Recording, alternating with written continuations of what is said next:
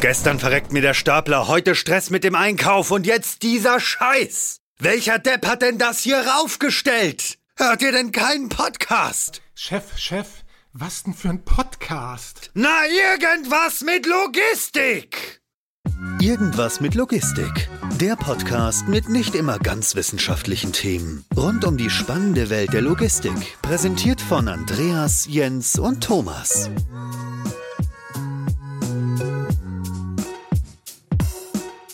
Moin Moin und herzlich willkommen zu einer neuen Folge Irgendwas mit Logistik. Ich habe mal wieder Jens bei mir. Moin Jens. Hi Andreas. Und weil so ein Gespräch zwischen uns zweien in der Regel destruktiv und langweilig ist, haben wir den dritten in der Runde. Hi Björn, grüß dich. Hallo, hallo ihr beiden. Björn, gleich am Anfang das übliche Spiel. Vielleicht magst du einmal ein, zwei Worte zu dir sagen, wer du überhaupt bist, was du machst und was du mit Logistik am Hut hast. Mhm, gerne. Äh, ja, Björn, Björn Dröschel. Ich bin einer von drei Geschäftsführern bei Fulfillment Tools kümmere mich dort um die ähm, Produktentwicklung und bin dafür verantwortlich. Ja, mein äh, Background ist, ich komme aus dem Fulfillment, war früher längere Zeit auch als Fulfillment Manager tätig, bin dann aber irgendwann in die IT gewechselt, um dort Fulfillment-Lösungen zu bauen, die dann wirklich auch draußen sinnvoll genutzt werden und so genutzt werden, wie sie äh, Logistiker eigentlich auch brauchen. Also du sagst, du hast Lösungen gebaut, sozusagen Tools, und das ist wahrscheinlich dann auch schon die Geschichte hinter eurem Namen. Oder äh, woher kommt der Name? Und vielleicht ähm, erzähl doch noch mal ein bisschen, ein bisschen tiefer, was ihr eigentlich macht bei Fulfillment Tools. Ja, klar. Ja, Fulfillment Tools ist ein äh, Spin-off der Rewe Digital und baut auf dem auf, was wir innerhalb der Rewe Digital für das Rewe E-Commerce Geschäft gebaut haben. Das heißt, den Rewe Lieferservice, Rewe Abholservice, ähm, Rewe Paketservice. Da haben wir damals in der Rewe Digital mit ganz vielen Entwicklungsteams quasi die Fulfillment Plattform entwickelt ging dann davon, dass wir da verschiedenste Lösungen und Services eigentlich entwickelt haben. Lieferungen oder Click und Collect aus Stores, aber auch ähm, Dark Stores haben wir damals mit aufgezogen. Wir haben auch ein externes Lagersystem angebunden, was dann uns das Thema Vollautomatisierung eingebracht hat für das äh, E-Commerce-Geschäft der Rewe, um einfach mehr Leistung erzeugen zu können. Und irgendwann haben wir halt gesagt, ist ja super, was wir für die Rewe gebaut haben. Wir haben da echt eine tolle Lösung ähm, erschaffen lass uns einen Teil dieser Lösung doch äh, auch dem Markt anbieten, um eigentlich den Leuten dabei zu helfen, ähm, Fulfillment noch besser zu machen. Und welcher Teil ist das dann genau? Wir konzentrieren uns mit Fulfillment Tools tatsächlich da, darauf, Filialen in das Fulfillment-Netzwerk aufzunehmen. Das heißt, okay. ähm, Shop bringt die Orders rein und äh, wir verteilen sie intelligent auf das Filialnetz und äh, kümmern uns dann noch um das ganze Fulfillment aus den Filialen. Was sind das so für Besonderheiten, die man da IT-seitig berücksichtigen muss? Vielleicht magst du ein bisschen darauf eingehen, was das so im Detail auch für Features sind, die man, die man da erwarten kann. Ich meine, auf der einen Seite sagt man jetzt, okay, das klingt erstmal einleuchtend im allerersten Schritt, so ganz, ganz grob. Auf der anderen Seite fragt man sich vielleicht der ein oder andere, der, der zuhört, okay, wo ist jetzt der Unterschied, ob ich in einer Filiale picke oder ob ich in einem Lager picke? Vielleicht magst du ein bisschen was zu den Features erzählen. Ja, startet im Endeffekt ganz vorne. Ne? In einem Shop-System ist eine Bestellung von einem Kunden aufgenommen worden ähm, wird an uns transferiert und das erste, was wir machen müssen, ist zu gucken, von wo kann sie denn am besten fulfilled werden, ne? das sogenannte Distributed Order Management System. Und wir haben da eins erschaffen und bauen das weiter aus, das nach diversen Regeln, die der Kunde selber einstellen kann, routet. Sei es jetzt, wir wollen eine schnelle Belieferung des Kunden ermöglichen, dann äh, wäre es natürlich geschickt, wenn wir eine Filiale nehmen, die äh, sich im Umkreis des Kunden befindet geht es aber auch darum, dass wir einfach auch sicherstellen wollen, dass der Kunde natürlich in einem Paket mit allen Artikeln geliefert wird. Da müssen wir natürlich das Thema Bestand abgreifen, müssen auch da wieder gucken, ähm, wo ist die Filiale, dass wir trotzdem das Thema Lieferzeiten gehen. Wir können diverse Parameter da einstellen, um einfach sicherzustellen, dass es aus Händlersicht, aber natürlich auch aus Kundensicht äh, den, den bestmöglichen Match gibt. Ich würde gerne eine Frage in dem Kontext stellen. Du hast jetzt darüber gesprochen, was ihr macht, wie, wie der wie das Produkt zustande kommt, was so die ersten Schritte sind. Ähm, vielleicht mal ganz, ganz doof auch mal gefragt, warum sollte ich denn überhaupt, wenn ich eine Filiale habe, auf die Idee kommen, das Ding als Distributionscenter oder als Bestandteil des Fulfillments zu nutzen? Ich meine, dafür habe ich ja irgendwo am Ende Fulfillment-Zentren und irgendwo am Ende Filialen, damit jeder irgendwo sein Ding macht. Ne? warum sollte ich auf einmal, einmal auf die Idee kommen, dass äh, Filiale Fulfillment kann. Soll ein Fulfillment Center denn auch irgendwann Filiale sein? Also warum diese Schaffung von Hybriden mehr oder weniger? Es hat so ein bisschen, glaube ich, ja mit der Entwicklung schon in den letzten Jahren, jetzt nicht nur durch Corona, Covid, sondern auch schon davor zu tun, sind so Firmen wie Amazon, die natürlich extrem Druck auf das Thema Fulfillment machen und damit auch irgendwie einen neuen Standard setzen. Das heißt, ähm, ich bestelle und werde ähm, ja teilweise am Same Day, teilweise am Next Day beliefert. Alles, was darüber hinausgeht, verärgert Kunden heute schon. Und das kann halt so ein zentrales Lager irgendwo inmitten Deutschland oder irgendwo anders ähm, nicht immer gewährleisten. Ne? Aufgrund einfach, das selber braucht das für die Fulfillment-Zeit. Dann äh, DRL, Hermes und wie sie alle heißen, brauchen auch noch mal ein bisschen Zeit. Und dann läuft es meistens darauf hinaus, dass eine Bestellung vielleicht in drei Tagen da ist. Ne? Das ist nicht mehr der Standard, den ein Amazon oder auch andere heute schon setzen. Und damit verliert man irgendwie in der Qualität aus Sicht der Kunden. Auf der anderen Seite, online boomt. Das muss man auch einfach sagen. Und äh, die Filialen, ja, geraten dadurch in Schwierigkeiten, weil einfach die Umsätze, die in den Filialen generiert werden, jährlich einfach sinken. So, jetzt kann man überlegen, die Filialen mhm. dicht zu machen oder zu kompromieren. Man kann aber auch sagen, wir haben dort einfach super Standorte. Die sind sehr zentral gelegen. Dort sind Mitarbeiter und Bestände natürlich vorhanden. Lass uns diese Bestände nutzen, um sie in das E-Commerce-Geschäft einzuschleusen und einfach viele Synergien zu nutzen. Das ist ein spannender Punkt. Du hast ja das Thema getrieben durch Amazon in den Raum geworfen. Wenn man sich beispielsweise mal anschaut, ähm, ich glaube, es ist ja kein großes Geheimnis, an die Listen kommt man ja auch relativ gut ran, was beispielsweise so ein FBA kostet für, für einen Teil, also für bei Amazon wo dann ja der, der Transport hin zum Endkunden mit drin ist, der WE mit drin ist, die Lagerung, du dir dort rausziehen kannst und auch ein paar rudimentäre Sondertätigkeiten. Und das mal mit, mit, mit so einer Fulfillment-Brille betrachtest, dann ist das ja nicht nur sehr schnell, was du ja auch gerade dargestellt hast mit dem Next Day oder Same Day, sondern auch unfassbar günstig, auch schon im, Verhältnis zum klassischen Fulfillment.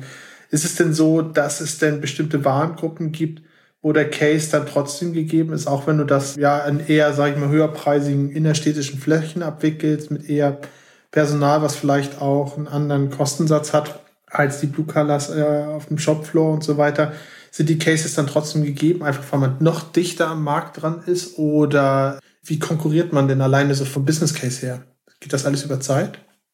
Es gibt Zeit, ne? man, man steigert natürlich so ein bisschen den, die Qualität dem Kunden gegenüber. Ne? Dadurch ähm, bestellen, bleiben Kunden natürlich auch treu. Und ähm, tatsächlich haben wir früher schon auch in Rewe-Zeiten gemerkt, Kunden, die man auf diversen Kanälen anspricht, sind sehr treue Kunden und äh, generieren auch äh, gute Umsätze. Und es sind natürlich EDA-Kosten, die man in den Filialen hat, die durch sinkende Umsätze natürlich irgendwie nicht genutzt werden. Ne? Also sei es Bestände, sei es aber auch das Personal, was einfach nicht komplett die ganze Arbeitszeit äh, über ausgelastet ist und äh, in der Zeit, wo die Leute quasi nichts zu tun haben, um es jetzt mal äh, salopp zu sagen, könnten sie auch Online-Bestellungen abwickeln, fulfillen. Und damit natürlich einfach ist das erstmal, was den Weg angeht, kostenneutral. Ne? Sie machen einfach in ihrer Arbeit quasi noch mehr Sachen.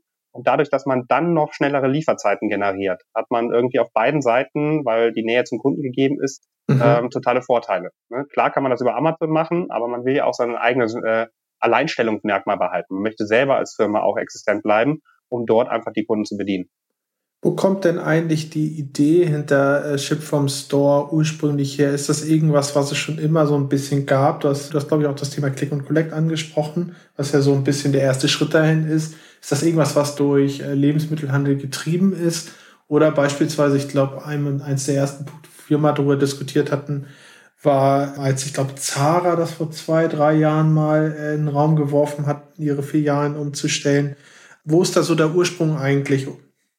Wo er natürlich insgesamt herkommt, kann ich gar nicht genau sagen. Für uns als Re aus dem Rewe-Konzern war das damals natürlich der, der einfachste und erste Weg, wie wir überhaupt E-Commerce machen. Gerade so im E-Food-Bereich war das ja alles noch so eine sehr naja, war es eher so ein Projekt, ein Versuchsprojekt, äh, wird das überhaupt angenommen, wird das nicht angenommen? Bevor man da große Läger aufbaut, haben wir dann natürlich aus den bestehenden Stores, die ist ja hier im Rheinland, wo wir herkommen, quasi aus Köln, da gibt es zwar in jeder Ecke fast den Rewe, aber grundsätzlich natürlich deutschlandweit ist das Filialnetz einfach sehr, sehr engmaschig. Und dadurch kann man viele Kunden durch dieses äh, Netz eigentlich schnellstmöglich beliefern. Ich weiß noch, dass Jens hatte das ja gerade mit Sarah angesprochen. Da hatten wir mal vor zweieinhalb Jahren drüber gesprochen und da war eines der Kernpunkte, wo wir uns irgendwie so ein bisschen aufgehangen haben und nicht so richtig wussten, ob es da eine Lösung gibt, war das Thema Bestandsmanagement und wie stelle ich eigentlich sicher, dass es in diesem Store, dass der E-Commerce quasi nicht den Bestand für den Store wegnimmt und die Store Experience dann dadurch immer schlechter wird, weil die Verfügbarkeit immer schlechter wird, weil der E-Commerce das alles abgibt. Ist das was, was ihr auf dem Schirm habt und wo ihr sagt, ja, und das sind genauso die Baustellen, an denen wir arbeiten und was sind da dann die Lösungen für sowas? Weil ich glaube, mich zu erinnern, wir hatten damals keine. Ja, es war super kompliziert, auch diese Entkopplung. Ne? Wann mache ich wirklich aus, in, wie im Lager aus frei verfügbaren Bestand gesperrten Bestand und wie klärst du das, erklärst du das dem Kunden, der vielleicht gerade die Mango oder aus dem Regal nehmen wollte? Ne? Sehr kompliziert, stelle stell ich mir das jedenfalls vor. Tatsächlich arbeiten wir da sehr stark mit Puffern. Ne? Also mhm. ähm, grundsätzlich weiß man aus der Historie heraus, wie so die Nachfrage auch im Store ist und äh, guckt dann, dass man Bestände quasi auch schon in unserem äh, Distributed Order Management System für den stationären Einkauf reserviert. Das heißt, ähm, wir gucken dann, dass wir nicht den die letzten Bestand quasi abgreifen für die Online-Bestellung mit dem Risiko, dass wenn dann der Kommissionierer durch die Filiale läuft, äh, ein Kunde dort schneller war und die Ware weggenommen hat, was immer noch kommen kann, egal wie groß man den Puffer nimmt, aber dadurch reduziert man das Risiko. Und da spielen wir, sind wir relativ flexibel. Ne? Momentan, man kann es jetzt erstmal pauschal irgendwie eine, eine Prozentsatz angeben, den man äh, puffern will für das Stationärgeschäft. Das ist aber auch dann zukünftig ein selbstlernendes System, was sich immer wieder verbessert. Und wenn das passiert, ne, sollte es doch mal ein Artikel nicht äh, verfügbar sein, naja, dann geben wir dem Händler immer noch die Chance zu sagen, in dem Fall routen wir die Bestellung zurück in das DOMS und routen sie in eine andere Bestellung hin, sodass wir dann trotzdem relativ schnell die Bestellung in den Versand und dann zum Kunden schicken können. Bei Click und Collect ist das schwieriger natürlich, aber ja. äh, dennoch nicht, äh, dennoch über diese Puffer eigentlich weitestgehend ja verhinderbar. Wenn du die Beschreibung der Händler nimmst, was für Größenordnung reden wir da eigentlich? Ist das etwas, was super interessant ist für Größenordnung, ähm, wie das, wo ihr ursprünglich herkommt? ist es interessant für vielleicht auch irgendwas Genossenschaftlichen. Da gibt es ja auch einige ähm, Verbände, Händlerverbände und so weiter und so fort.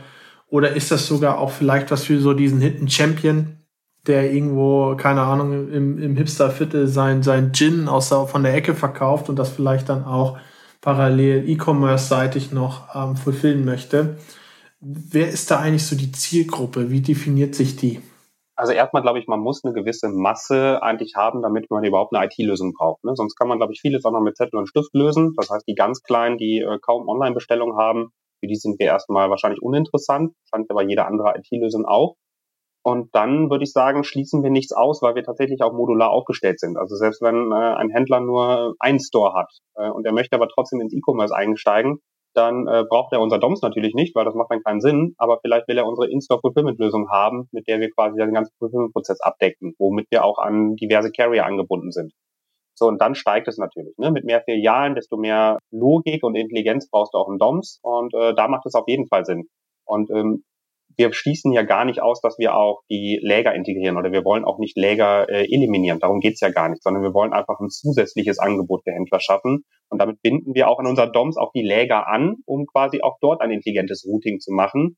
Und auch da hat der Händler wieder die Chance, das zu nutzen. Ich meine, es gibt ja ein Problem heute. Ne? Also früher Läger aufzubauen war super, du hast immer noch quasi Personal gefunden. Mittlerweile sieht das ja anders aus. Wenn ich ein Lager irgendwie aufziehe, dann kann ich das Lager vielleicht aufziehen, aber Personal zu finden, das ist ja mittlerweile auch echt das Problem. Deswegen scheuen ja viele davor zurück, neue Lager aufzuziehen, weil sie einfach sagen, ähm, ich komme mit der ganzen, mit der Personalsituation gar nicht mehr klar. Deswegen das Thema Automatisierung auch total spannend, aber natürlich auch kostenintensiv. Und so ist das irgendwie mit so einer Hybridansatz die Möglichkeit, Bestes aus beider Welten zu vereinen, um quasi flexibel zu bleiben. Mich würde mal interessieren, was genau wo eigentlich gerade die Schnittstelle ist, die oder oder die Grenze ist, die du ziehst. Du hast gerade sehr sehr weit gefasst, hast also sozusagen den Weg aus der Filiale noch hin zu den Distributionszentren genommen, die ihr auch mit einbinden wollen würdet. Also verstehe ich das so, das ist mehr oder minder angedacht als eine Art WMS, was sowohl Leger, klassisch, klassische logistische Prozesse als auch ähm, Stores, Fulfillment aus Stores versteht als auch hast du angefangen, in Richtung Automatisierung zu sprechen. Also wo sind eigentlich wirklich die Grenzen oder ist das irgendwo eine Mittelwehr dazwischen? Wie definiert sich diese Software denn eigentlich am Ende des Tages? Es wirkte jetzt schon sehr, sehr, sehr weitfassend, fand ich. Achso, nee, das ist ein Missverständnis. Tatsächlich wir würden jetzt nicht eine WMS-Lösung bereitstellen. Und ja, im, im Rewe-Konzern äh, kümmern wir uns natürlich auch um Automatisierung, aber das ist auch nicht, was unsere Lösung kann, sondern da binden wir natürlich Fremdsysteme an, ne, die sich darauf stützen. Also fremde WMS-Systeme, die das Lager dann quasi führen oder die das automatisierte Lager führen. Aber wir würden halt um das Thema Order-Orchestration uns kümmern. Ne? Also welche Bestellungen gehen dorthin, welche Bestellungen gehen an das automatisierte Lager, welche Bestellungen gehen in die Filiale und das für den Händler dann einstellbar. Sollte es in einen Store gehen, da würden wir dann die Lösung bereitstellen können, können aber auch dort flexibel bleiben. Das heißt, hat der Händler vielleicht schon Komponenten im Einsatz, die sehr gut funktionieren, sei es mal eine Kommissionier-App oder sowas, dann könnten wir die trotzdem mit unserer Lösung integrieren und er müsste nicht unsere Lösung nehmen. Also wir sind da austauschbar, wir sind da wirklich modular aufgestellt. Vielleicht mal noch die Frage, welche Rolle siehst du denn eigentlich in, in Richtung Automatisierung in Store-Applikation? Ähm, vielleicht jetzt und, und vielleicht auch, wenn du dich gedanklich fünf Jahre weiter bewegst. Wie, wie schätzt du das ein? Ich glaube, grundsätzlich wird die Filiale zukünftig ganz neu gedacht werden müssen. Ne? Also ähm, ist das reine Verkaufsfläche oder ist das teilweise eher auch ja ein Showroom im Endeffekt, wo noch Artikel gezeigt werden und das ist gesplittet und ein Teil davon ist dann wirklich Lagerfläche im Hintergrund, der dann auch quasi automatisiert werden kann, ne? wo dann auch quasi automatisiert Bestellungen, aber auch die Bestände quasi bedient werden. Äh, und im Vorfeld ist dann halt nur noch so eine Art Showroom, wo der, wo der Kunde beraten wird, wo ihm was gezeigt wird, wo er neue Innovationen vorgestellt bekommt. Ich glaube einfach, jetzt sieht man es natürlich sehr stark. Filialen waren lange Zeit zu. Aber ich glaube, grundsätzlich wird der Kunde immer digitaler und äh, somit auch der, der muss der Händler digitaler werden. Und ich weiß gar nicht, ob die klassische Filiale, wie wir sie von früher kennen, zukünftig immer so bestehen bleibt oder ob sie nicht auch selbst in sich äh, ohne uns äh, einen Hybridansatz erhält. Ich weiß, wir wollen gar nicht so viel über Rewe sprechen, aber ist das tatsächlich auch was in einer Richtung, in die man, die man im Lebensmitteleinzelhandel so denkt, dass man sagt, okay, ich habe ja in der Regel vergleichsweise mit anderen Retailflächen relativ große Flächen. Wie kann ich die effizienter betreiben, indem ich sie beispielsweise automatisiere zukünftig und das dann über eine intelligente Steuerung laufen lasse wie eure? Sagen, okay, hier habe ich folgende Assets und folgende Ressourcen, damit kann ich einen bestimmten Pool an Aufträgen abarbeiten in einer bestimmten Zeit und darüber dann die Allokation der Aufträge machen. Ist das auch was, was im Lebensmitteleinzelhandel üblich ist? Oder sagt man, da ist eher so die Marge jetzt nicht so krass wie vielleicht in anderen E-Commerce-Bereichen, ähm, in anderen Branchen?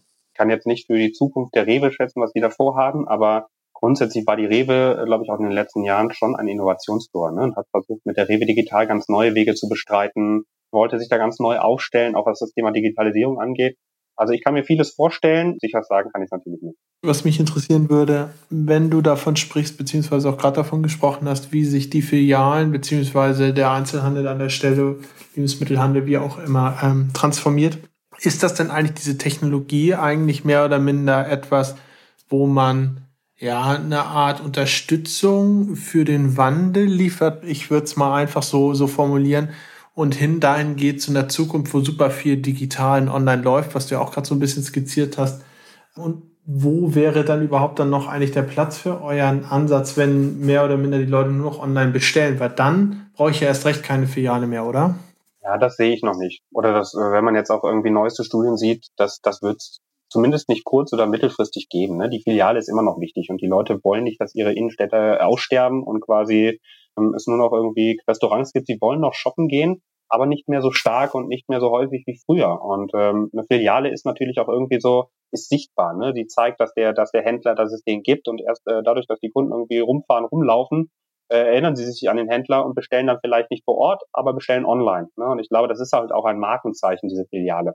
Ich glaube, es haben viele Leute jetzt auch in den letzten anderthalb Jahren vermisst, in ihre Filiale gehen zu können, um einkaufen zu gehen. Sie haben zwar den Vorteil des Online-Kaufes ja genossen im Endeffekt, aber auf der anderen Seite manchmal will man es auch fühlen, man will es mal anprobieren.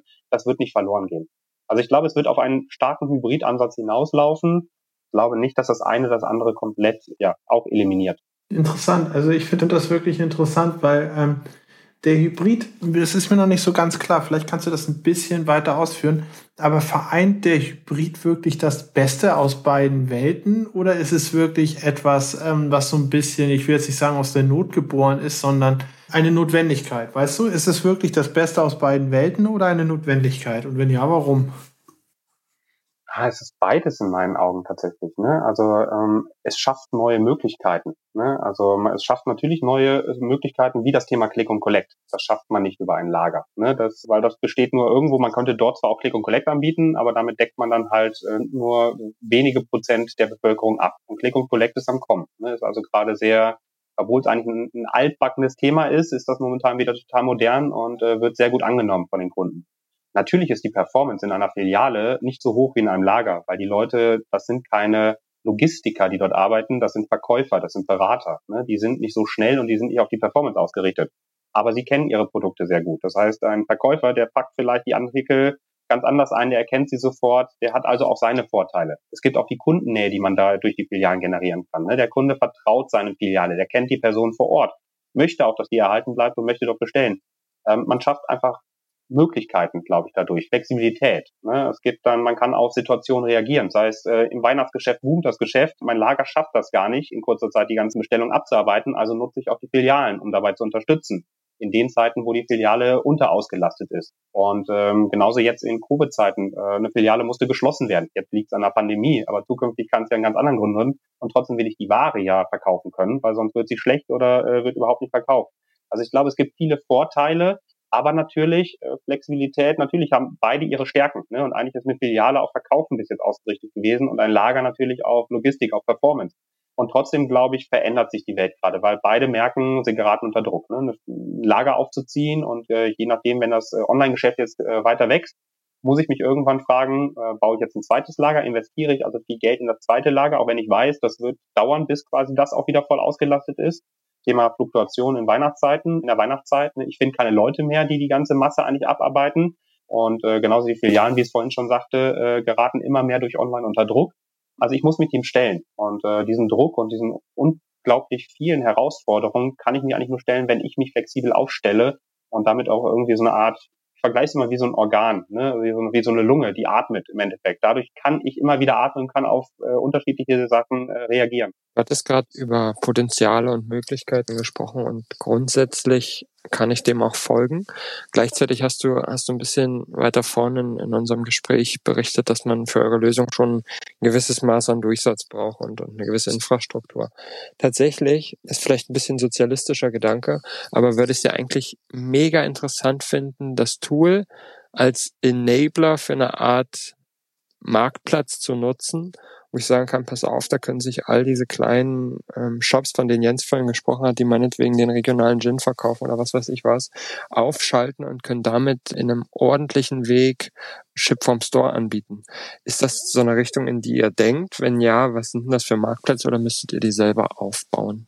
Wir sprechen mit ja, diversen Marktplätzen, wir sprechen mit Städten, ähm, Städteverbänden, die quasi gucken, wie ist der mhm. städtische Einzelhandel eigentlich organisiert und wie kann der vielleicht auch ins digitale Zeitalter gehoben werden. Wir sprechen auch mit Malls. Natürlich ist das möglich. Natürlich muss man erst das Shopsystem dafür schaffen, ne? dass jeder Händler seine Ware dann auch online anbieten kann, dass der Kunde diese Waren dann auch in Form von einer oder diversen Bestellungen äh, bestellen kann aber danach ist unsere Lösung relativ einfach auf all die Händler verteilbar im Endeffekt. Und äh, wir denken tatsächlich auch darüber nach, wie man zukünftig dieses Prinzip des Milchmanns eigentlich äh, wieder aufleben lassen kann. Das heißt, äh, jede Filiale kommt mhm. ihre Ware und wir holen es im, im Milchmann-Prinzip dann quasi überall ab und verschicken es in einem Paket oder ne, natürlich zusammen dann an den Kunden raus. Ne? Das sind natürlich total interessante Möglichkeiten, auch für kleinere Händler, durch die Masse an Händlern dann natürlich davon zu profitieren. Vielen Dank dafür. Leitest du genau in die Ecke über, auf die ich auch gerade äh, meine Frage hineinwerfen wollte, und zwar das Thema Abholung etc. Ähm, ein großer, großer Bestandteil eines jeden DCs, Fulfillment Center, wie auch immer man das nennen möchte, ist neben Lagerung ja auch immer die Manipulations-Handlingsflächen, also WE, irgendwelche Puffer zwischen Funktionalitäten, WA und so weiter und so fort.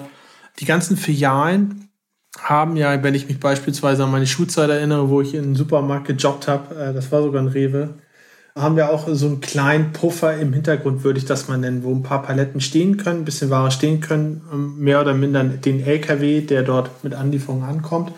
Wie würde das denn aber aussehen, wenn man wirklich Ship von Stores macht? Braucht man da abgetrennte Bereiche? Brauchst du irgendwie eine Pufferkapazität? Hast du irgendwie einen Springer, Springerin, die permanent gepackte Ware dann vielleicht zur Postfiliale nebenan bringt, muss man das alles bündeln? Braucht man dafür zusätzlichen Platz? Wie, wie funktioniert eigentlich dieser gesamte Weg nach draußen, wenn erstmal jetzt alle anderen Probleme, picken, packen, bereitstellen, erledigt sind? Was mache ich denn dann? Es bedarf natürlich einer gewissen Fläche. Also ich brauche ja Packmaterialien, ich brauche Kartonagen oder Tüten, äh, die ich verpacke. Und ich muss natürlich, wenn ich es dann gepackt habe, die Ware irgendwie zwischenlagern. Es sei denn, der Versanddienstleister, der Carrier, kommt auf Zuruf. Ne? Auch das ist natürlich mittlerweile, nicht jeder verschickt mehr nur mit DRL oder mit Hermes, sondern es gibt natürlich auch diese ganzen Express-Kurierdienste, äh, die ich dann, sobald ich gepackt habe oder schon im Vorfeld auf einen Zeitpunkt äh, mich einige und den Zurufe, komm vorbei, hol die Ware ab und liefere sie sofort aus, um das Thema Same dann auch möglich zu machen oder das Thema Instant Delivery möglich zu machen. Ich meine, wir haben bei der äh, in der Rewe in der Vergangenheit natürlich auch das Thema Click und Collect und sowas alles gemacht und auch das Thema Ship from Store. Wir hatten dort auch Flächen, kleine Flächen, die die Ware zwischengelagert hat, bis sie dann abgeholt wurde oder an den Fahrer übergeben wurde. Das ist aber nicht viel Platz, den man da braucht. Ne? Also außer wir reden jetzt natürlich im, im, Möbelhaus, da braucht man schon ein bisschen größere Flächen, wenn man da was zwischenlagert. Aber der normale Filialehändler, die Pakete sind ja natürlich nicht so groß. Und was wir natürlich auch regeln, ist, dass wir nicht so viel Masse auf eine Filiale steuern, ne, sondern dass da auch ein Gleichgewicht besteht, damit es eben nicht passiert, dass eigentlich äh, die Filiale nicht mehr weiß, wohin mit der ganzen Ware. Und eine Filiale kann auch angeben, wie viele Maximalbestellungen sie am Tag eigentlich produzieren kann oder abwickeln kann, um eben dem allem entgegenzuwirken. Das ist ein sehr interessanter Aspekt, das mit den Maximalbestellungen und sowas auch darüber zu steuern, finde ich sehr spannend, ja. Du hast gerade auch das Thema selber angesprochen, noch ähm, Instant Delivery, Quick Commerce oder wie auch immer man das nennen will. Ich würde mal sagen, aktuell auf jeden Fall riesiges Hype-Thema. Und wenn ich das, was du bisher so erzählt hast, richtig verstanden habe mit der Allokation von Aufträgen auf die richtige Filiale und so weiter, dann trefft ihr ja da eigentlich einen Zahn der Zeit aktuell, weil das ist ja genau die Herausforderung, die diese Unternehmen haben. Da kommt eine Bestellung, welcher ist der richtige Store oder Dark Store oder wie auch immer die ihre Sites nennen wollen ähm, und, und liefern von da dann innerhalb von x Minuten im zweieinhalb Kilometer Umkreis oder was auch immer. Ist das was, wo ihr sagt, ja genau, das haben wir auch vorhergesehen, deswegen haben wir auch in die Richtung schon gedacht und jetzt sind wir mit den Playern, die es alle so gibt, im Gespräch oder machen die eigentlich diesen ganzen Kram selber? Wie ist denn das eigentlich? Kannst du was dazu sagen? Wir sind mit denen im Gespräch, ne? also mit vielen gerade, so die ganzen Last-Mile-Unternehmen, die ganzen Startups, die jetzt gerade irgendwie auch hoch, hochgezogen werden. Auch das Thema Klima ist natürlich ganz vor Covid noch stärker, war natürlich total wichtig und alles Mögliche. Das heißt, äh, wenn ich schon online bestelle, dann doch lieber um die Ecke und dort durch einen Fahrradkurier. Aber diese Schnelligkeit ist trotzdem gegeben und da reden wir echt mit vielen Partnern, an die wir anbinden, wo wir dann sagen, okay, wir schicken die äh, Bestellung in die Filiale und äh, gleichzeitig äh, melden wir das eigentlich schon dem ähm, Last-Mile-Partner, damit der sich eigentlich schon auf den Weg macht, um die Bestellung auszuliefern. Manche unserer Kunden überlegen aber tatsächlich auch eine eigene Flotte aufzubauen, ne, dort, wo sie das anbieten wollen, um natürlich noch mal schneller zu sein, weil dann musst du nicht mal jemanden zurufen und bist nicht mehr abhängig, sondern du hast eigene Fahrer vor Ort, die sofort loslegen ganz persönliche Frage in deiner Richtung. Wie nachhaltig und sinnvoll schätzt du diesen, diesen Quick-Commerce-Boom ein? Braucht man seinen Kram eigentlich innerhalb von unter zehn Minuten? Das ist deine persönliche Sicht darauf, gar nicht, gar nicht jetzt so groß auf Fulfillment-Tools bezogen. Ich persönlich brauche es nicht. Ne? Also äh, ich finde das irgendwie nett. Ja, es gibt immer mal Zeitpunkte, wo man sagt, oh, hätte ich jetzt gerne. Aber natürlich, ich bin ganz anderes gewohnt äh, aus der Vergangenheit, wo man, ich komme vom Land, da musste man immer noch mit dem Auto hinfahren, da hat man eher Wocheneinkäufe gemacht ich beobachte es gerade echt fasziniert, was da gerade los ist, ne, mit den Gorillas und Links etc. und alles Mögliche.